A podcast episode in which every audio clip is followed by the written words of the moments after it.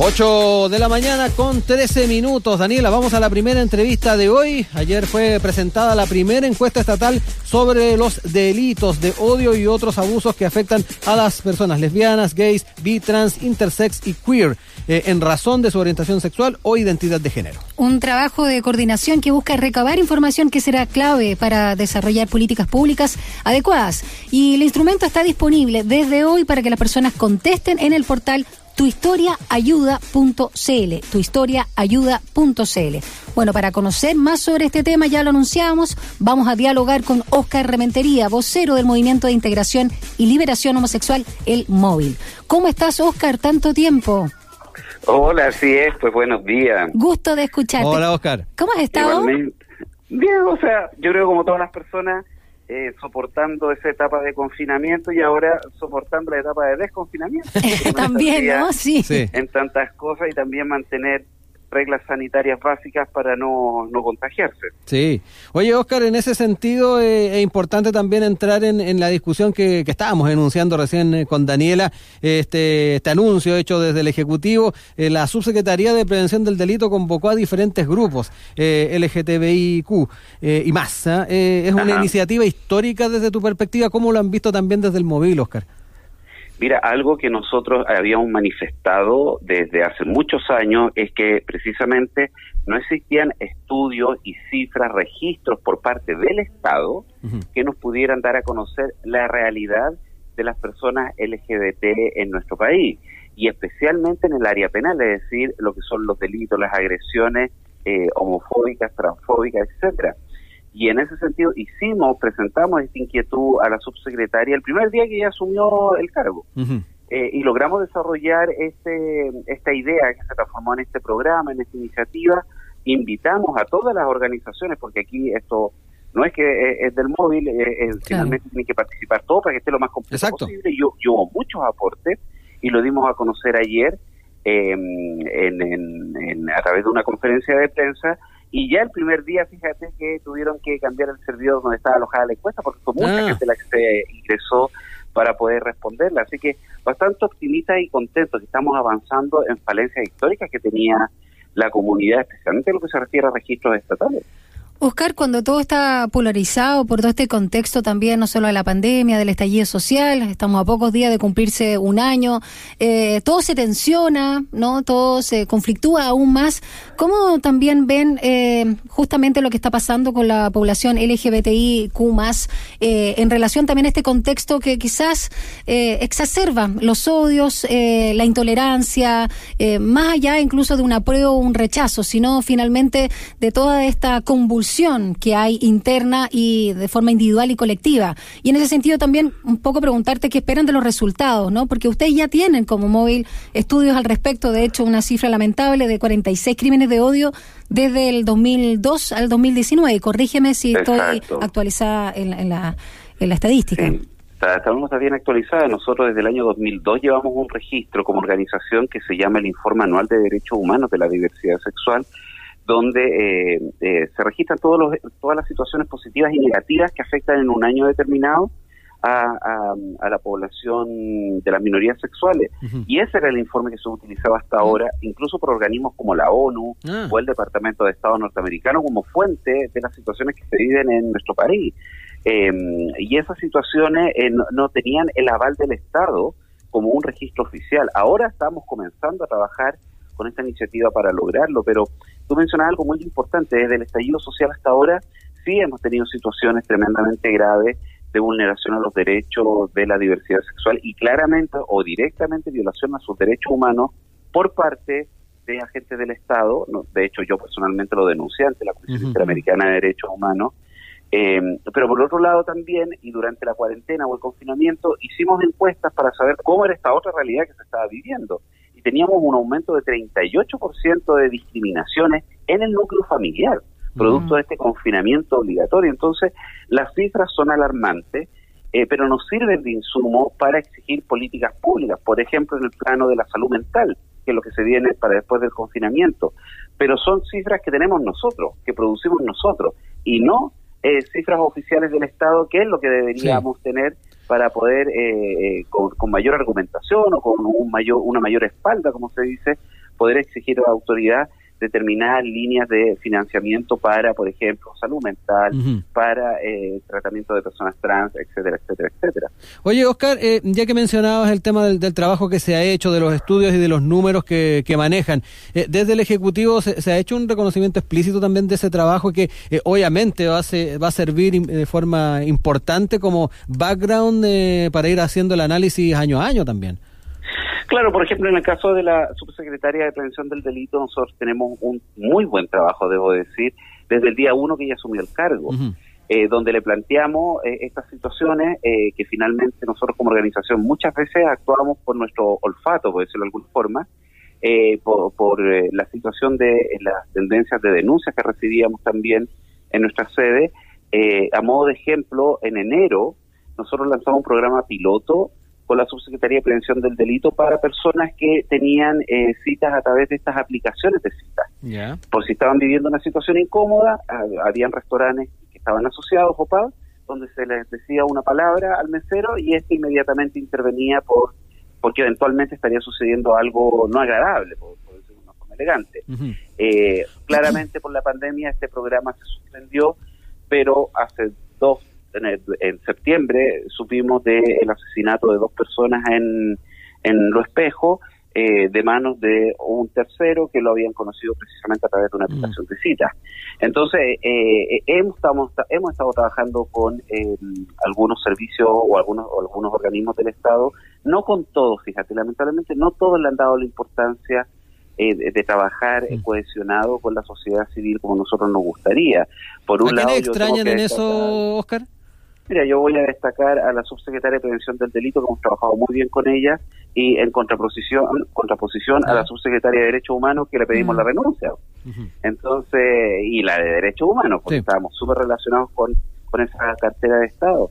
Entonces creo que hay, hay muchas veces un menosprecio por parte de autoridades, de algunas autoridades, hacia el trabajo con la sociedad civil, y yo creo que eso es un tremendo error un tremendo error porque muchas veces los expertos terminan siendo precisamente los miembros de la sociedad civil, porque también muchas veces el Estado no tiene los recursos para contratar a, asesores que puedan ver temáticas muy específicas. Y es ahí donde, donde las organizaciones, la ONG, corporaciones, fundaciones pueden dar un tremendo aporte. Y sin ir más lejos, eh, en el Congreso, cada vez que se discute un proyecto de ley, finalmente los que son expertos en la materia son las organizaciones de la sociedad civil que mm. impulsan determinados cambios legales. Nos acompaña esta mañana acá en Sin Tacos ni Corbata Oscar Reventería, vocero del Movimiento de Integración y Liberación Homosexual, el móvil. Oscar, eh, preguntarte también en términos de, de leyes y de cambios de paradigmas o cuánto también ha ayudado la llamada ley Samudio, ¿no? Ley de antidiscriminación.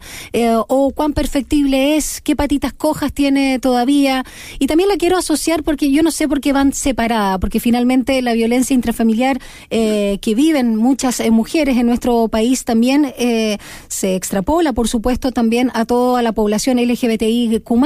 Y también es una discriminación. O sea, el primer paso es una discriminación, después vienen otros tipos de violencia o incitaciones también a odio. ¿Cómo también ves, eh, por un lado, esta ley y al mismo tiempo la relación que existe entre la violencia intrafamiliar o en, lo público también hacia las mujeres y la que vive la población LGBTI? ¿Cuán hermanadas están lamentablemente en este flagelo? Mira, primero la ley antidiscriminación, nuestra organización la estaba impulsando desde el año 2005, eh, cuando se trabajaron en mesas de trabajo en el, si no me equivoco, fue en el gobierno de Ricardo Lagos en esa época. Entonces hemos estado en la génesis la génesis de esa ley, pero también fuimos bien claros desde el día número uno que fue aprobada de que era un león sin dientes, porque los sectores más discriminatorios que estaban representados en el Congreso cercenaron la ley Samudio. Por un lado sí fue un paso importante para comenzar a erradicar la discriminación en Chile, pero por el otro le quitaron herramientas esenciales para que tuviera un actuar eh, mucho más eficaz. Mire, quiero hacer un solo ejemplo. Yo creo que la gran mayoría de las personas que nos está escuchando ahora a través de la radio ha escuchado sobre la ley Samudio, la ley antidiscriminación. Y al mismo tiempo, esa gran mayoría no tiene idea cómo se utiliza la ley. Exacto. Ahí tienes un gran ejemplo de las falencias. Primero, en, un plano educacional, de, de, realizar campañas por parte del Estado diciendo, oiga, existe esta ley que evita o sanciona a quienes usted los discrimina y se utiliza de esta manera. Ahí hay una falencia educacional. Por otro lado, eh, la ley no tiene eh, una institucionalidad que se llama, es decir, un servicio público que vele constantemente por evitar la discriminación en toda la sociedad. Existe, todos sabemos, el Instituto Nacional de Derechos Humanos, que tiene otra otra función, eh, que es entre velar por los derechos humanos en nuestro país, y que se le podría, por ejemplo, dar esta otra función adicional, porque está muy ligada a la no discriminación por los derechos humanos. Pero es algo que no logramos conseguir en la discusión de, de la ley en el Congreso en su momento. Por otro lado, la persona que es víctima de la discriminación, si no comprueba la discriminación en el tribunal, le puede llegar una multa mm. de dos millones de pesos. Entonces, ahí tú tienes un cortapisa para que la persona que fue eh, afectada no quiera hacer la denuncia porque tenga miedo de no comprobar la discriminación. Y eso, eso ese punto es tremendamente importante porque en términos generales, ¿ah? así como regla general, ¿quiénes son los discriminados?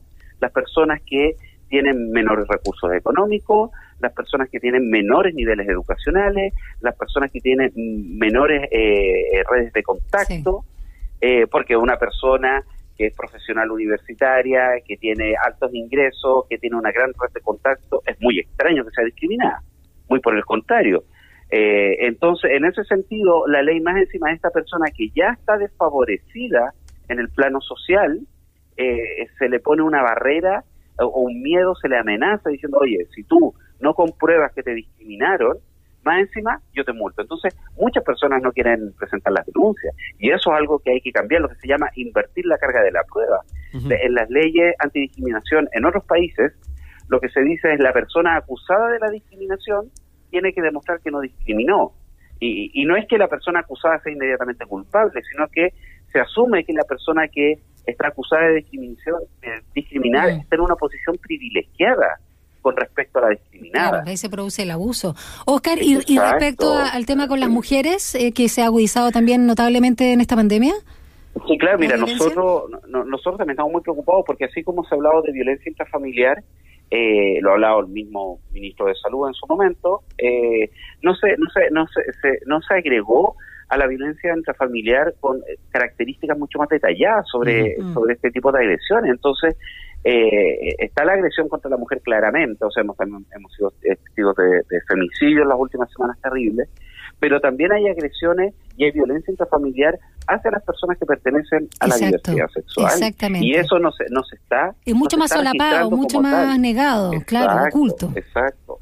Entonces, ¿qué es lo que pasa? Porque más encima la persona que es discriminada fue discriminada no por un desconocido que iba caminando por la calle, fue discriminada por el hermano, por el papá, por la mamá, y esta persona además tiene una doble barrera porque le da miedo, primero, ir a hacer la denuncia porque puede ser víctima de otra discriminación en la comisaría por maltrato del carabinero, que nos pasa mucho, eh, y por otro lado, desde un punto de vista, nadie quiere ver al papá preso, o a la mamá presa, o, al hermano preso, entonces tampoco se logra visibilizar esa realidad de violencia familiar que está viviendo la diversidad sexual en esta pandemia. Oye, Oscar, ya que mencionas también el tema de, carabineros, eh, ¿cómo también es la, relación entre la institución y, las minorías? Eh, porque también eh, hacía el paralelo, Daniela, con el tema de la violencia intrafamiliar y las mujeres, eh, que a veces no, no se tiene la recepción de parte de carabineros que uno esperaría. ¿Qué pasa también en, en, los casos en los que carabineros intervienen en alguna situación? Mira, lo, más reciente y, más lamentable son las violaciones a los derechos humanos de la diversidad sexual que tuvimos por parte de agentes del Estado, es decir, por parte de carabineros mayoritariamente y también de soldados, durante el estallido social. Estamos hablando de, personas que fueron brutalmente vejadas porque eran homosexuales o, tienen una identidad de género diversa. Y eso, esos 16 casos que nosotros alcanzamos a registrar, yo los denuncié personalmente eh, cuando vino la Comisión Interamericana de Derechos Humanos a Chile. Eh, pero por otro lado, yo debo manifestar que eh, Carabinero una institución que durante, yo creo, prácticamente toda, toda su, existencia le ha metido a la ciudadanía diciendo que era una policía profesional, porque no lo es. Y eso ha quedado de manifiesto durante eh, los últimos años y especialmente desde el estallido social. No tienen capacitaciones, no tienen una formación en el área de derechos humanos, eh, tienen un gran nivel de ignorancia con respecto a las leyes que están vigentes en nuestro país, cometen abusos policiales porque eh, ustedes lo deben saber, pero probablemente las personas que nos están escuchando no. Un carabinero es ministro de fe hasta el momento que entrega al detenido a la fiscalía. Es decir, casi que el carabinero puede hacer zambicanuta Mm. con el detenido hasta que se lo entrega al fiscal. Entonces, durante ese proceso, los carabineros cometen brutales abusos, incluso eh, eh, cargar de eh, delitos falsos a las personas. Y yo le voy a dar otro ejemplo más cercano que tengo. Eh, Rolando Jiménez. Rolando Jiménez, por defender a una pareja gay que estaba siendo maltratada por carabineros en la vía pública, fue tomado detenido acusado de haberle intentado robar un reloj a un carabinero. Mira la cosa. O Ok. sea, Rolando Jiménez, que me Sí. mido como un metro cincuenta, finalmente lo acusaron de tratar de robar un reloj al carabinero. Mira, Tuvo una respecto audiencia, una imputación y finalmente quedó en nada. lo que tú acabas de señalar eh, lo, lo ratifica en una entrevista que tuvimos justamente con Julián López, que es abogado de la Defensoría Jurídica de la Universidad de Chile. Dijo que la mayor potencialidad del abuso policial se da siempre en el instante inicial de la detención.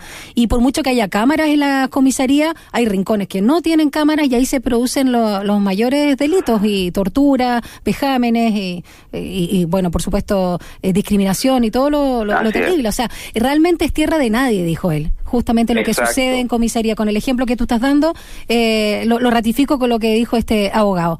Oscar, en pos del tiempo y para finalizar, Sí, cuéntanos eh, los tiempos que va a tener esta encuesta, tu historia, ayuda.cl ahí en la plataforma, cuándo van a procesar, van a cerrarla, luego procesar los datos y cómo van a trabajar luego con esos resultados.